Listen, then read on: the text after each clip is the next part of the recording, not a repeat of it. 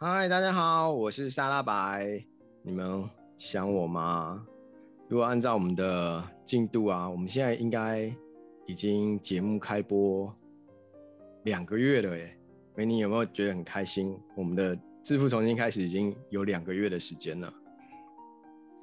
是没有到那么开心啦，因为我知道有有一个人自己非常想自己，那就是沙大帅。我们刚刚还在讲说，因为疫情的关系，他已经在家里闷到快要受不了了，所以他非常开心能够有这个机会跟大家能够聊一聊，对，或者是就看到维尼的的脸，他就会非常开心。哦，还有，还是很开心能够在这样子的机会上跟大家聊一下我们两个所热情的东西。没错，而且这两个月其实呃。呃，有很多粉丝写信给我，他们都在问我说：“他说，哎、欸，沙大白，你跟维尼是一对情侣吗？”哦，我说，我说，哦，你们不要误会了，我在台湾。其实我们每次跟维尼见面，他都在澳洲，他在澳洲，他在澳洲，所以我们两个彼此之间 没有任何的关系。那重要的是要 讲三次。哦，是是是，对对对，对，没有，并不是说维尼在澳洲这件事情重点要三三次讲，应该是说。你是有妇之夫，名义上这件事情必须要让大家澄清一下吗？对，是的，所以粉丝不要再写信来问我了，我们两个之间没有关系，我们唯一的关系就是在网络上有那么一点点的交流。好，那在这个两个月的时间当中，维尼也有做了一个非常非常重大的改变，也就是他终于成为一个猫奴了。真的。所以他们家现在有一只大局为重的猫，重大的改变，非常重大，真的招财猫。他们家终于终于愿意有一只可爱的大动物，因为他们家的猫，哎、欸，真的哎，我这样子看起来，它的确是长得像招财猫，哎，快八公斤哎，对，真的快八公斤，而且啊，它它喜欢人家抱它，然后抱它的时候，不是它都会就是用你的用它的那个猫头去磨蹭你的人哦，没错。哦，好超棒啊，真的，所以当猫奴感觉不错。嗯，我我整个陷入了。所以自从上次大家都很开心之后，我们的节目的风格有一点变哦，现在都会增加了很多的笑声。像今天三大岁的状况其实并不是很好，因为我被台湾的雨季搞得鼻子一直在过敏，所以声音一直出不太来。可是我看到维尼的头像，其实就觉得非常的开心。我也不知道在开心什么。我的头像是因为我刚刚才睡醒，所以所以看起来就是像像福气，那叫什么？嗯，慵懒的女神。哦、OK。好啦好啦。不，不过我真的觉得哈，老人老了之后，真的晚嗯下午的时候睡午觉，真的是。是我精神就整个来了，嗯、真的没错。我是刚才维尼早上跟我说，哎、欸，我们今天来录影吧。我说好，没有关系啊。然后中午用完餐之后，我就吃了一颗那个抗鼻子过敏的药，然后我就昏倒了。哦、然后，然后我的语音助理就在一点四十分的时候把我叫起来，我就赶快装设备。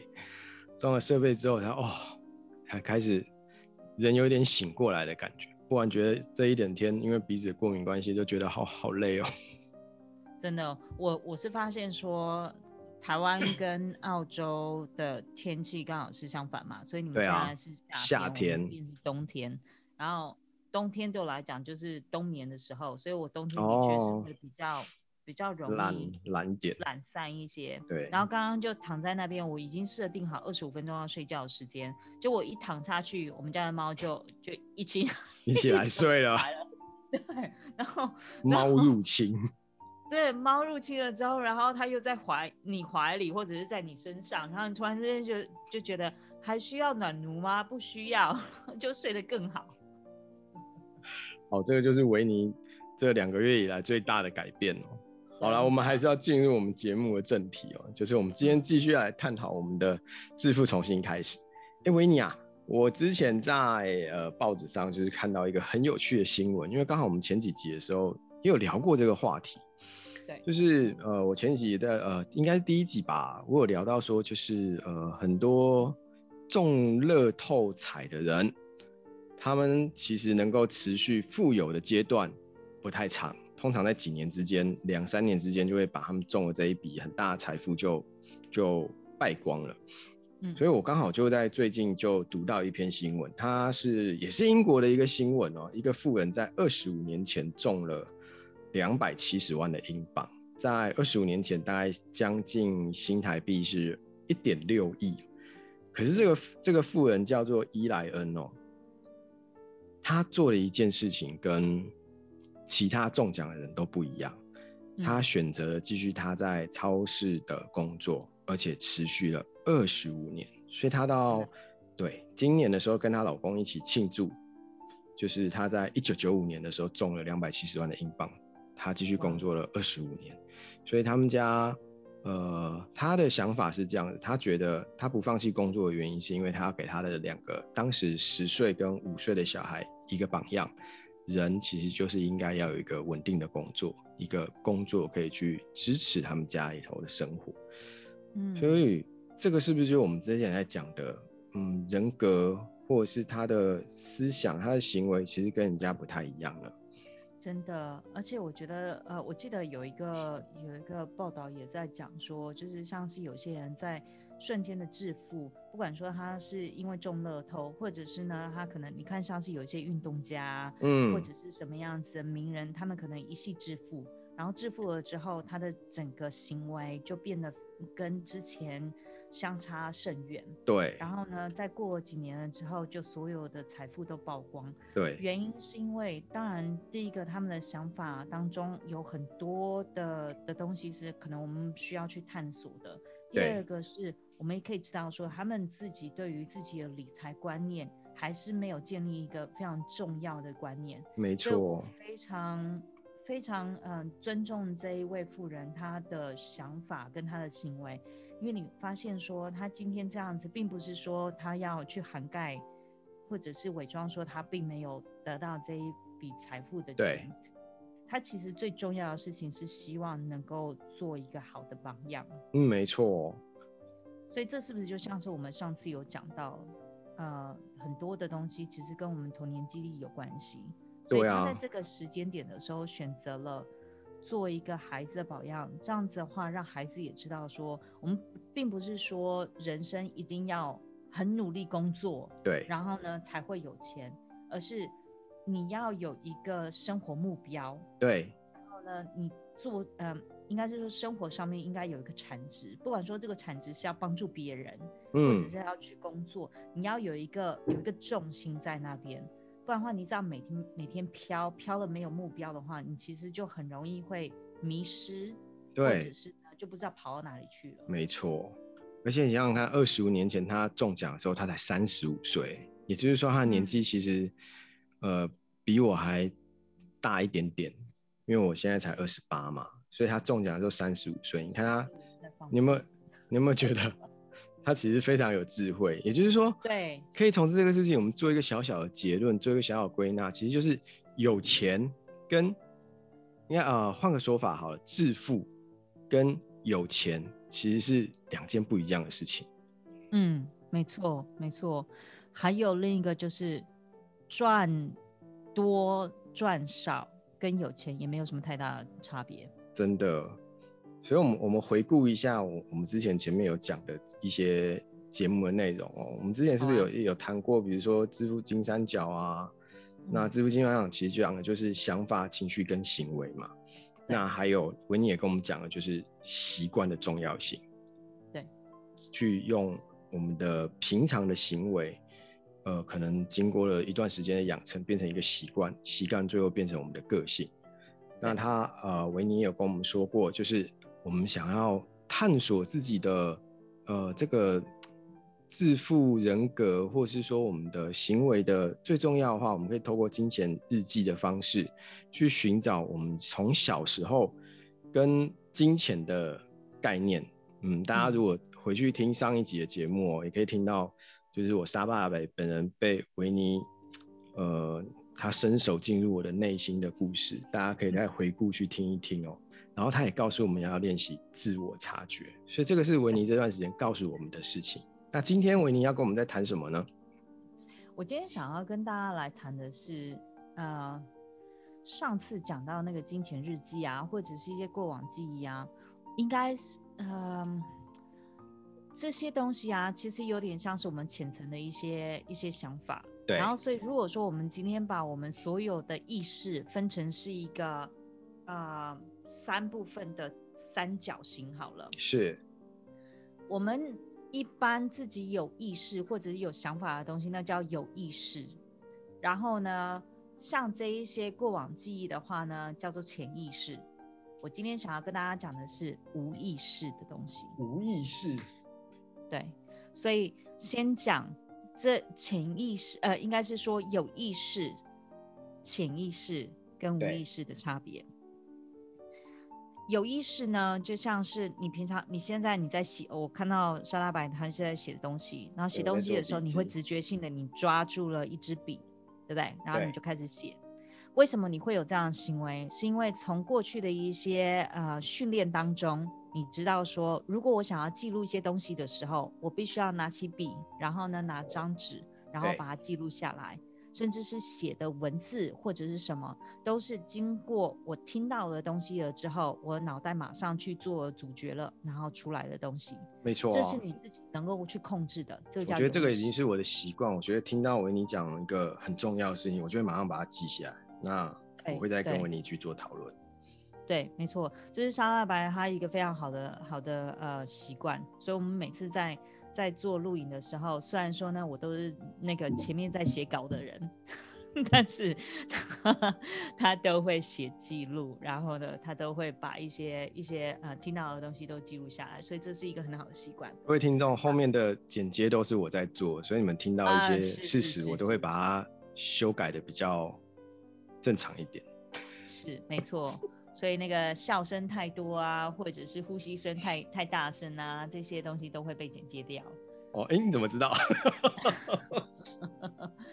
没错，嗯，所以再来我们讲到，嗯，像是我们过往记忆的一些东西，嗯，对，它其实是一种浅层的想法。这些浅层的想法呢，其实有时候会在我们嗯不自觉的的呃时间点的时候会会呃跑出来。像是什么呢？比如说，有没有那种，嗯，就是走路走到一半，或者在做事情做到一半的时候，突然想到，哎，我记得那一天有一个人跟我这样讲过什么话？有，对，或者是呢，你可能在浅梦、半梦半醒当中，然后想到什么东西，然后就突然就想到了以前的的一些，嗯，一些经验。有，我有因为这样子写出一首歌的经验，做梦梦到一首歌，对，对，然后我就把它写出来。对，然后或者是呢，你可能会记到想到有人就可能讲到什么东西，然后说啊，我记得我小的时候啊，我爸爸妈妈都会带我去什么地方啊，是不是什么的？对，这老人才会有的行为吧？啊，真的吗？我还蛮常会有这样的行为出现。那都是老人了，爷爷爷奶奶跟孙子讲话，俺小的时候。没错，老人家真的很喜欢讲一些过往的经验。不过你会发现说啊，就是因为这样子的关系，所以刚刚讲到已经是有有意识的东西，是我们大部分都能够控制的。下意识的东西，它其实就在我们的嗯表表层底下一些，所以你还抓得到。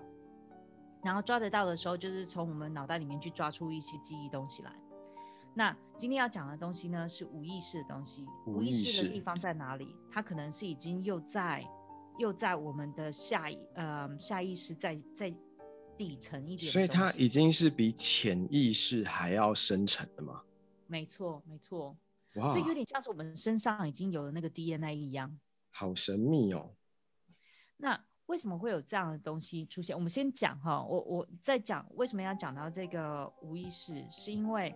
其实我们一直以为说致富，它是一个那么奥妙的东西，或者是它是一个那么严肃的东西，我应该要更严肃的去看待它。对。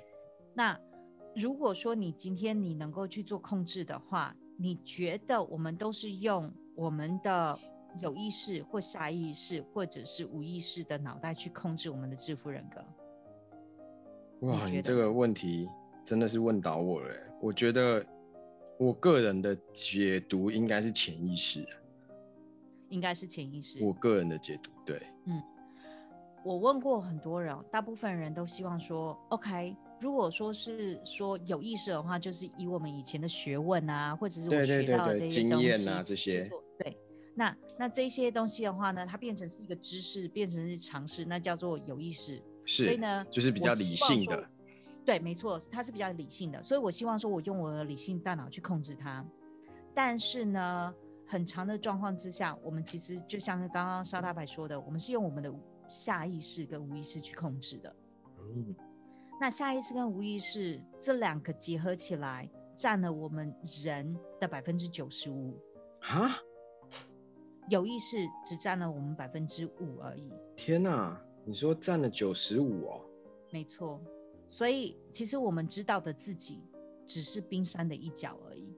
我的老天爷，有很多东西是我们完全不知道的哦。就就像是我说，沙巴，你现在有在有在呼吸吗？有啊，有。那请问一下，你有在要你的要你的身体去呼吸这件事情，还是他自己去控制的？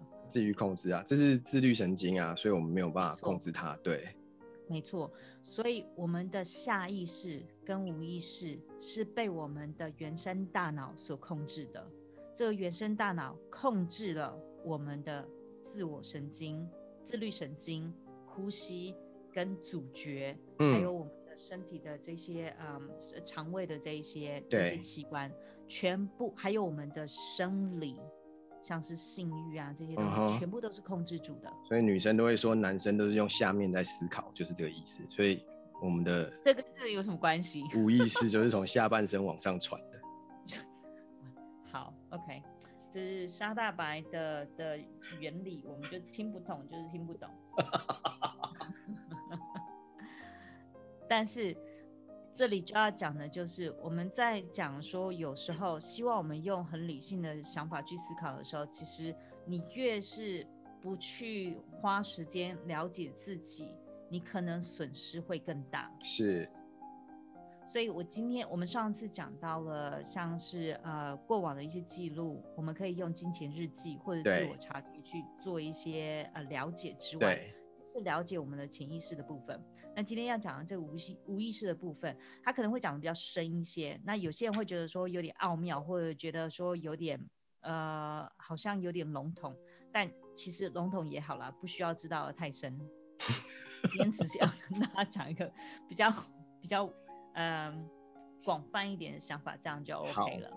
嗯，嗨，那嗯，我们先讲说这个无意识的东西啊，它其实有一个，我我把它称为是致富人格。哦，OK。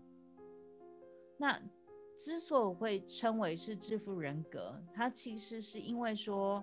每个人都有自己的的人格存在，然后这个这个人格啊，基本上就是在你的天性当中，你可能已经是世代遗传变成你身上的一个一部分了。天哪，身上的一个 DNA 了，所以它的存在已经变成你生活的一环，你也不知道它的它呃，你也不会去注意到它的存在。对，所以这是不是人家讲的那个会投胎比会投资更厉害？我没听过有这样、欸、真的吗？哦，我台湾都这样讲啊，会投会投胎比会投资更厉害。我觉得如果是这样讲的话，我我自己的解读是，这些其实我们我们大家啊，我不知道说听众里面会不会有些人也是有经历过自己创业，像我自己在创业的时候，我知道说其实人家说创业维艰是真的是创业维艰，真的。在你在做创业的这段时间，你其实最大的支柱是你自己的梦想，然后跟你的热情。嗯，没错。然后这些梦想跟热情啊，一直支助你往前。但是问题是你还是必须要去顾及到现实问题。如果说你在初期的时候创业，它的确是收入会比较少的状况之下，你有没有其他方式能够去资助你？不管说你去工作，不管是你今天去。去呃卖咖啡啊，或者去麦当劳或什么这样的工作，嗯、其实都无所谓，只要是有一个收入能够资助你去做你的热情的事情的话，其实也不错。真的。啊，但是如果说你有有一对支持你的爸妈，然后呢能够当你的短暂金主，这是更好的状况。对啊，所以我觉得创业不要被这些酸言酸语打败。嗯，真的真的。当然投好胎还是很重要，所以赶快多烧香。是是，OK，好的。所以刚刚讲的那个致富人格啊，对，为什么我们会需要去了解这个致富人格？因为致富人格啊，它基本上就是在看说你自己本身的天性里面，是不是对于致富这件事情是感到兴趣的，嗯，或者是感到排斥的，对，甚至是觉得说致富这件事情是重要的吗？还是呢？只要人家讲到讲到致富的时候，你完全无感，就就这样飘过去了。这些其实都是在你的致富人格当中都可以看得到。对。那你如果说你没有去察觉它的话，其实你也不知道为什么你自己会有这样的想法或者这样的行为。那因为这样的想法或行为的话，你导致出来你的行为对致富的这个行为，当然就会有不同的偏差。嗯。所以。呃，我们时常会看到有些人格啊，像像是坊间时常会出现的一些人格测验，对，或者是呢，我们把人分成是好几不呃好几种不同的，对啊，最常出现的像是我们说人要分成什么内向或外向，嗯，还有十二星座，十二星座，没错，或者是呢，还有一个十二生肖，呃，对，十二生肖，或者是我们我们二十四孝，二二十。二十四孝是什么？你没有听过二十四孝吗？没。什么彩衣娱亲啊？这跟这有什么关系？三席温贝啊？烦呢、欸。真的很会扯哎、欸，你。OK，嗯、um,。听众可能也有听过有几个非常有名的的呃人格，或者是呃，这叫我们说的性向测验。嗯，像你说那个老虎、孔雀、无尾熊、猫头鹰，或者是什么 MBIT 呀、啊，或者是 DSID 呀、啊、这些的，其实他们到最后啊，都是把我们的人用他们的所有测验的原理，然后呢。经过了分析了之后，才分析出了这些东西来。嗯，对。那这些的所有的分析刚开始的源头，我们就要讲一下，就要提到一个人，叫做荣格。嗯，荣格心理学。荣，没错，荣格啊，他是我们心理分析学的始祖。他呢，在刚开始的时候呢，也是因为透过了他自己自身的家庭背景，然后呢，跟自己的兴趣跟喜好，然后呢，就慢慢的延伸出来这一套心理分析的东西。嗯，那他在那时候跟弗洛伊德两个人真的就是投其所好，然后呢，就开始学一些像是除了心理之外，然后呢，还有解梦。透过了梦当中，他们知道说很多的梦的想法是我们的潜意识跟无意识的一个告白，告诉我们说，哎、欸，其实这是你内心里面想的东西。潜意识与有意识的告白。对，所以他为什么我们说有些有一个学派就是一直在去研发或者是去探索说我们的梦，梦到底在讲什么东西，然后呢要去解梦。